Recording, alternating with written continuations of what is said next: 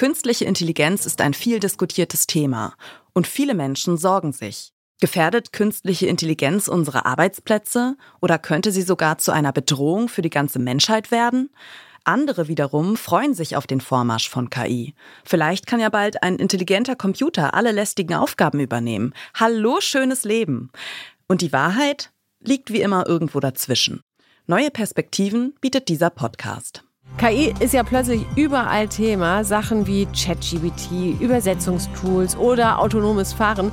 Die faszinieren mich zwar, verpassen mir aber mindestens genauso oft eine Gänsehaut, weil ich mir dann immer eine Frage stelle, was macht die KI eigentlich mit uns Menschen? Ja, aber die Frage, was können wir mit KI machen oder vielleicht besser gesagt, was wollen wir mit KI machen, die finde ich mindestens genauso wichtig. Ich forsche seit rund 20 Jahren am Thema KI und ich weiß, was mit der Technologie heute möglich ist und was Science Fiction.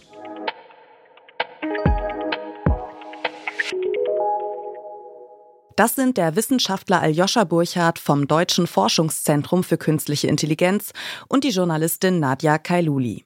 Ihr hört den Podcast Podcast von Detektor FM und wir empfehlen euch heute KI und jetzt, wie wir künstliche Intelligenz leben wollen. Nadja Kailuli und Aljoscha Burchardt wollen in ihrem Podcast KI und jetzt das Zukunftsthema künstliche Intelligenz aus verschiedenen Blickwinkeln betrachten. Die Hosts besprechen, wo und wie KI bereits zum Einsatz kommt und was dabei die Chancen und Risiken sind. In jeder Folge gibt es ein Thema der Woche, mit dem sich Aljoscha Burchardt und Nadja Kailuli ausführlich beschäftigen, wie zum Beispiel mit KI in der Schule. Oft realisieren Eltern, Lehrkräfte und Schülerinnen nicht, dass die Leistungen nachlassen und es vielleicht nicht klappt mit der Versetzung.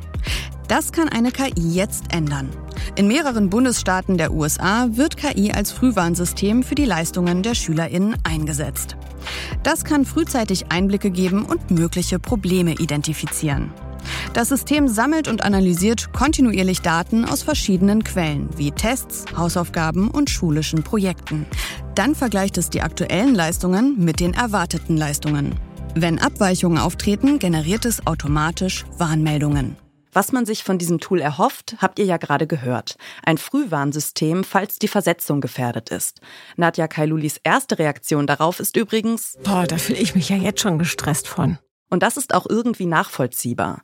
Aber der Anspruch der Hosts ist es, an jedes Thema konstruktiv ranzugehen. Deshalb fragen sie sich, welche Bedenken gibt es und welchen Nutzen hätte ein solches System? In der idealen Welt würdest Leise. du sagen, wir brauchen mehr Schulsozialarbeiterinnen. Das wird ja seit Jahren gefordert. Wir brauchen kleinere Klassen, mehr Lehrerinnen. Aber wir haben heute schon Fachkräfte, Lehrermangel. 10.000, 12.000 Lehrerstellen sind heute schon unbesetzt. Das heißt, es ist unrealistisch, dass wir auch von den Finanzen ganz abgesehen, dass wir auf diese Art und Weise die Situation verbessern und die Schüler besser abholen. Und dann könnte man das, denke ich, so machen, dass man das auf die Pro-Seite bekommt. Ja, total. Gibt es das überhaupt schon an deutschen Schulen? Also neben dem Chatbot oder so, gibt es zum Beispiel eine KI-generierte Hausaufgabenkorrektur?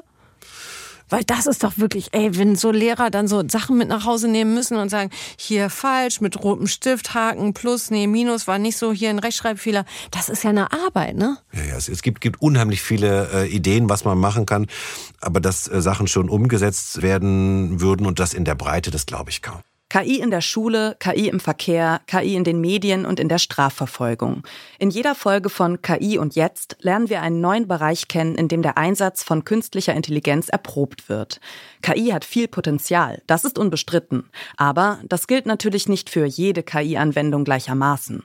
Die absurden Auswüchse von KI haben bei KI und Jetzt ihren Platz in der Rubrik What the KI. Diese Woche haben wir den Chatbot DeppGPT, den das Satire-Magazin Postillon äh, vor einiger Zeit gelauncht hat. Das ist also ein äh, Chatbot, der wie der Mensch ist, ja, der launisch ist, der keinen Bock hat zu antworten, der frech antwortet und so weiter.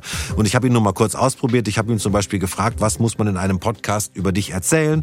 Und dann sagt dieser DeppGPT Chatbot, oh, wie aufregend, ein Podcast über mich. Nun, man könnte zum Beispiel behaupten, dass ich der intelligenteste digitale Assistent aller Zeiten bin oder dass ich in meiner Freizeit Gedichte schreibe schreibe und gleichzeitig Expertin im Tiefseetauchen bin.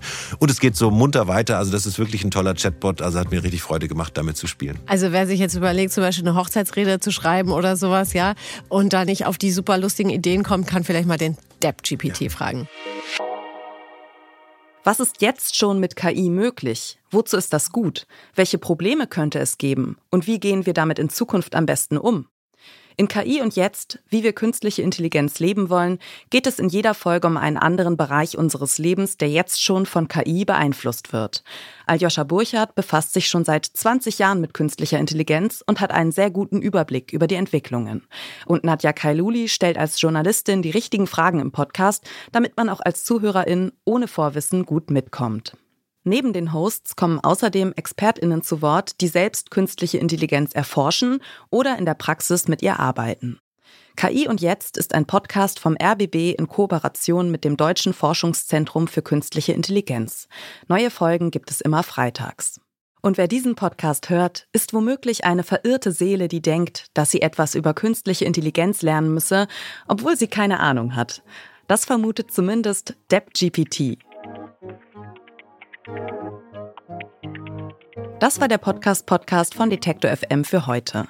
Wenn ihr den Überblick über den Podcast-Markt behalten wollt, abonniert den Podcast-Podcast auf der Plattform eurer Wahl, damit ihr in Zukunft keine Folge mehr verpasst. Und empfehlt uns doch einem Menschen weiter, der auch nicht genug von Podcasts kriegt.